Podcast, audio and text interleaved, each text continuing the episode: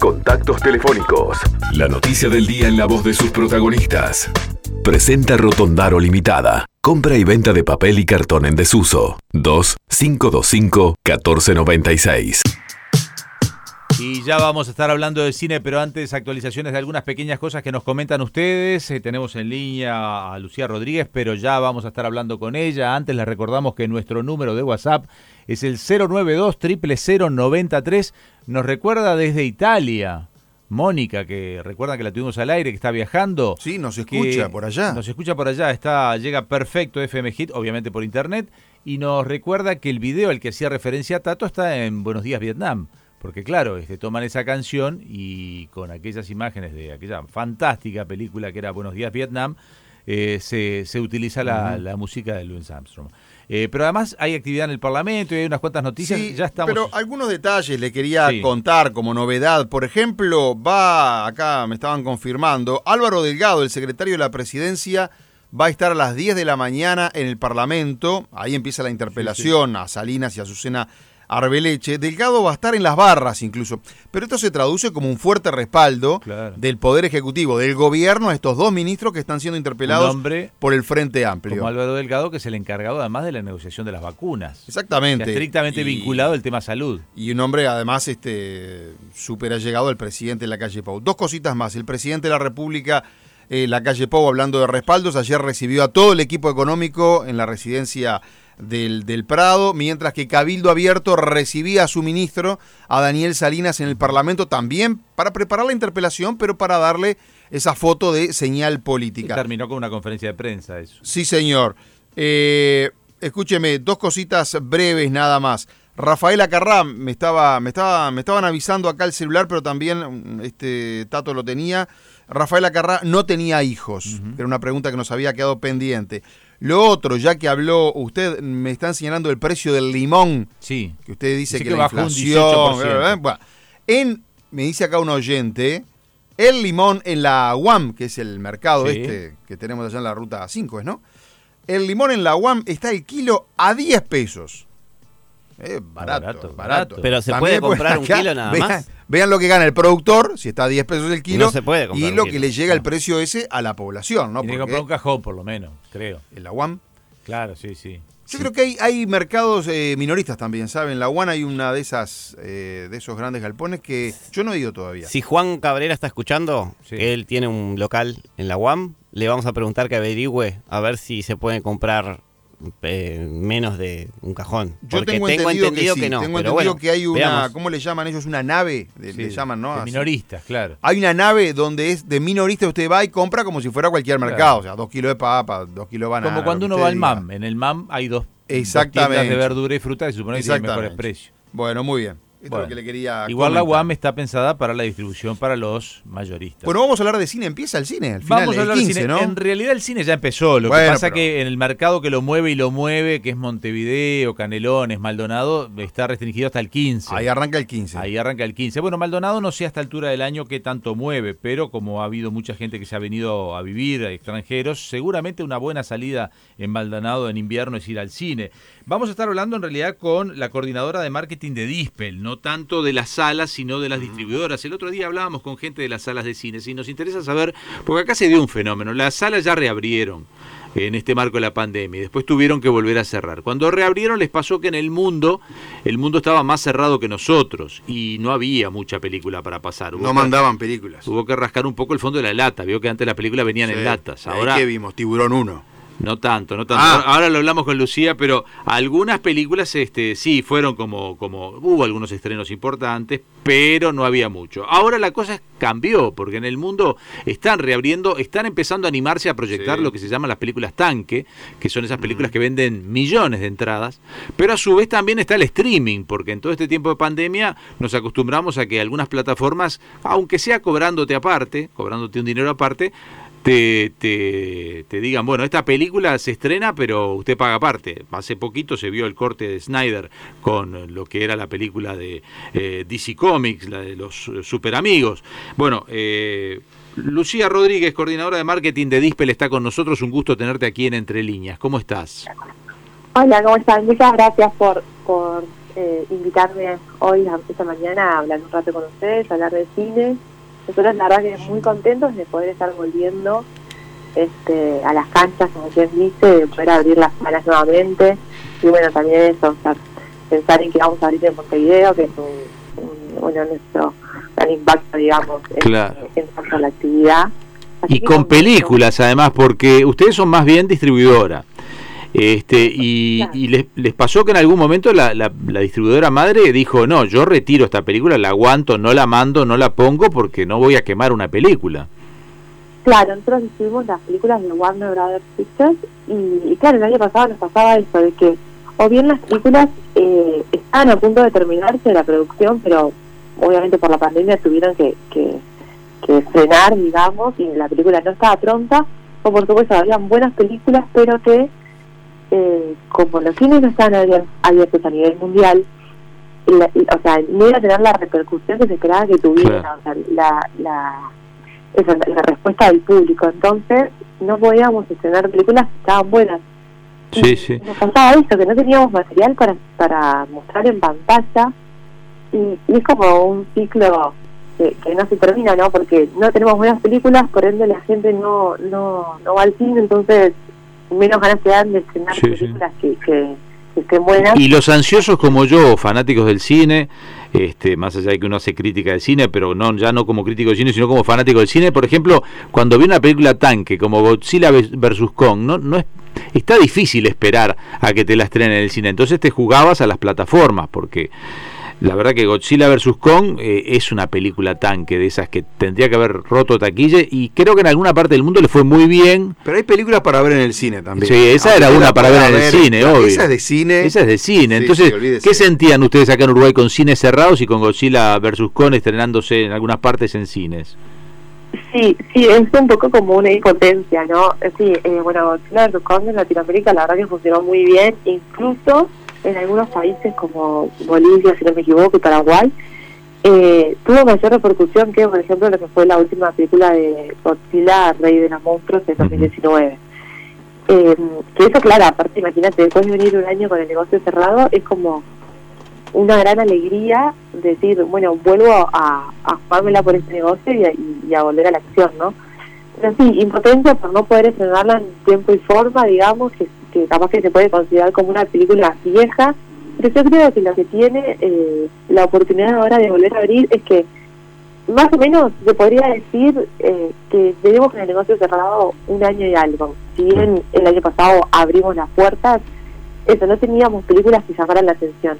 Y yo creo que ahora la gente tiene ganas de ir al cine, ¿no? Obviamente con todos los cuidados necesarios. Sí, Este, ¿Qué tanto los complica el aforo? Porque ahora los cines, la ventaja que tienen, vamos a ser realistas, el negocio del cine hace ya años que se reestructuró y, ya había ido a salas más chicas, con menos gente. Hoy las películas se lanzan automáticamente, es decir, es una computadora que la programó alguien y la película arranca. Es decir, ya el cine se había reestructurado para tener menos personal, pero ahora hay menos aforo, es decir, este, obviamente se venden menos entradas. A veces hablamos con gente de restaurantes, de hotelería, que duda si abrir o no abrir, porque dice, yo abro, pero yo tengo mucha gente, tengo que sacar mucha gente del seguro de paro, entonces es muy costoso, este, tengo que planteármelo en el negocio del cine, ¿qué le han dicho a ustedes los dueños de sala? ¿Que no hay problema? ¿Abren todas las salas en esta oportunidad? Sí, eh, sí el, aforo eh, del 30%, como fue, como fue la última vez que abrió el cine, más o menos del año pasado, en julio a, diciembre. Eh, continuamos con el 30%, o sea, por ejemplo, estamos hablando de, por ejemplo, la, sala más grande que hay en Montevideo, que es de 600 personas, es muy en el complejo Montevideo Shopping. Eh, tiene un aforo de 90 personas. Y, y sí, igualmente abren todas las salas, Grupo Cine abre Ejido, Torre de los Profesionales, Punta Carretas, Las Piedras, bueno, muy abre eh, todos sus complejos que están en la shopping de Montevideo, Punta Carretas, los Portones. Live lo que sí abre solo Punta Carretas, Punta Urbana y Punta Shopping, bueno, en Maldonado. Eh, pero sí, la verdad es que los cines están como, quieren apostar a esta nueva etapa, o sea, a esta reapertura y y eso, esperar a, a tener una buena respuesta por parte del público uruguayo, que sabemos que la vamos a tener. La película estrella de ustedes para el 15 de julio es Space Jam. Nuestra, nuestra estrella para la reapertura es Space Jam, la verdad que estamos encantados de haber podido llegar a la... Aclaremos que no es la que vimos hace décadas, es la que la nueva Space Jam. No, no, no, claro. ¿De qué trata? ¿No sabe? ¿No vio el 1? No. ¿En el mundo de Bugs Bunny? No. Cae un basquetbolista. Cuéntele, ah, esa es. Cuéntele, Lucía, cuéntele. no, yo la vi cuando era chica, la 1, pero bueno, la 2 lo que te puedo contar es como es una historia, es una historia súper linda eh, de, un padre al hijo que tiene como que recuperar el, el amor y el cariño de su familia, entonces bueno, tiene que pasar por ciertos desafíos, entre ellos es ganar un partido con los Looney y, bueno, todo lo que implica el trabajo en equipo y sacar lo mejor de cada uno para, para salir adelante. Claro, este. Queda, queda claro que la gran estrella, además de Bugs Bunny, es LeBron James, ¿no? Que cae en el mundo ese. Por parte lo vas a ver como LeBron James y en parte lo vas a ver como un cómic más, como un animado. Y hay una competencia intergaláctica este, entre. Bueno, la otra vez eran entre extraterrestres y el, y el equipo de, de Bugs Bunny que daban lástima, pero bueno, terminaron ganando. Veremos qué pasa esta vez cómo le va a... Siguen dando lástima, ¿no? Sí, siguen dando lástima. Con LeBron James hasta yo me animo a jugar al básquetbol. Bueno, después también el terror funciona muy bien, se viene el conjuro, o sea que allí también... El conjuro 3 el 29 de julio, bueno, Godzilla vs. Kong lo estrenamos ahora el 5 en los cines del interior, que abrieron en, Colonia, en Melo, en Fraiventos, eh, bueno, en Rivera, en Salto, en varias localidades. ¿Qué pasa con las películas que se estaban rodando? Por ejemplo, Matrix, Batman, una nueva versión. ¿En qué está eso? ¿Qué información les llega? Pues esas son todas del sello Warner, ¿no? Sí, esas son todas del sello Warner. No, se volvieron a rodar. Eh, que sí, las fechas de estreno se cambiaron para el 2022, 2023. O sea, todavía no están confirmadas al 100%. Entonces, pero sí, sí, ya está como en producción nuevamente. Así que eso. O sea, como los cines a nivel mundial ya abrieron y tuvieron buena respuesta. Y los sellos, eh, o sea, las los sellos ya están como de vuelta, comenzaron con la acción de, de, volver a invertir en películas, de volver a, trabajar en películas para eso, para continuar con su negocio como era la vida antes de la pandemia. ¿no? ¿Crees que se vuelve al cine como antes de la pandemia o, las plataformas en streaming? que capaz que sigue siendo un negocio para el que produce la película, ¿no? Pero ustedes están en la distribución o los que son cine, ¿qué tanto les va a robar las plataformas? Y yo creo que un, en cierto modo te roba al público lo que fuera pero en cierto modo no porque si bien se, se, se, trata de lo mismo de mirar películas de ver lo nuevo digamos eh, eh, el concepto en sí de la actividad es totalmente diferente no porque ir al cine es toda una experiencia y, y a su vez es como una experiencia ver eh, películas en tu casa a través de, estas plataformas sea, sea Netflix, Disney Plus, eh, Amazon Prime, HBO Max eh, etcétera. Yo creo que la experiencia del cine, eh, o sea, me parece que es única y, que a todos nos gusta ir al cine, o a la gran mayoría de la población le gusta ir al cine, y, si es una película que realmente te gusta, es un programa ir al cine, o sea, de, sentarte en la pantalla, que sea grande, que los, los sonidos sean increíbles, eh, bueno, ni que hablar de comer un poco de pop, de coca, o sea, como toda esa experiencia que, Sí, se, se va a estimular más este, se va a estimular los, más los cines 4D o no han trabajado demasiado. ¿Cómo venía eso? Está bien que tú sos distribuidora, pero sabes cómo vende la taquilla, no, no tanto cómo funciona el cine, pero eh, porque por ejemplo una película como Matrix, capaz que está buena. Yo que sé, un, cuando vino Star Wars yo la fui a ver en, en el 4D, rendía bastante más. Este, ¿Eso funcionó? ¿Es una experiencia que más o menos, porque el 3D retrocedió bastante, digamos, muchas películas 3D decepcionaron, era ponerte los lentes para ver casi lo mismo, esa es mi opinión, pero este Sí, bueno, y están como recién comenzando, ¿no? Con la nueva experiencia, o sea, yo creo que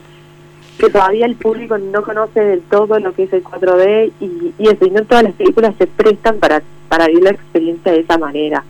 Yo creo que más el cine tradicional, o sea, el 2D, es lo que lo que obviamente más llama la atención y, lo que siempre va a ser va a estar vigente ¿no? para el negocio capaz que el 4D es para mostrarte algo diferente un día en particular una película en particular y bueno capaz que lo va a ser una vez a una función que sea en 4D y no y bueno eso o es como eh, la atención no está ahí en el 4D sino que en, en las películas comunes digamos las que las que vemos en 2D la misma que puedes ver en tu casa en la televisión pero bueno, dentro del cine que tiene como esa magia de, de, ese universo que, todo es grande y todo, o sea, todo increíble y, es como la experiencia de ir al cine, ¿no? ¿Vuelven también con lo que es las funciones de prensa y todo lo demás o eso por ahora no, no van a estar volviendo? Es una pregunta que me interesa más a mí que a los oyentes, quiero aclararlo.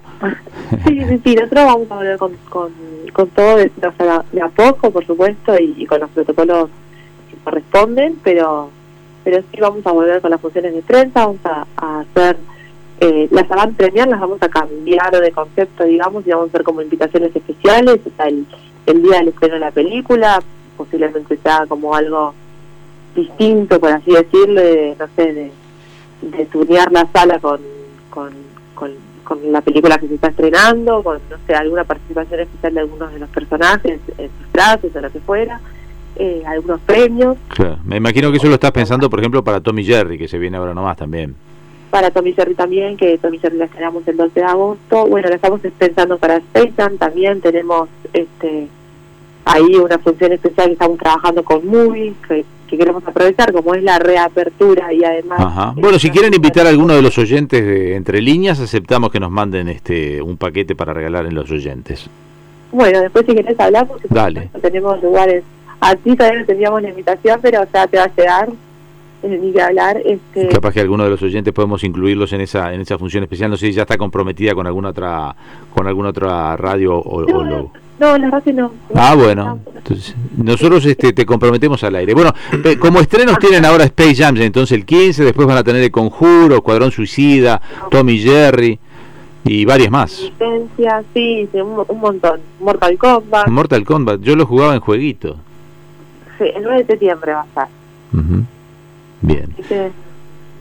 ¿Cómo fue la experiencia a nivel mundial de la vuelta al cine con la gente, un poco por el temor de estar en un cine cerrado, por el tema de la pandemia? Mira, nosotros estamos muy en contacto con Latinoamérica, con el mercado de Latinoamérica, porque trabajamos a nivel regional, digamos, como todo el equipo de todos los países. Sí. Y, y en Latinoamérica ha sido increíble la respuesta del público.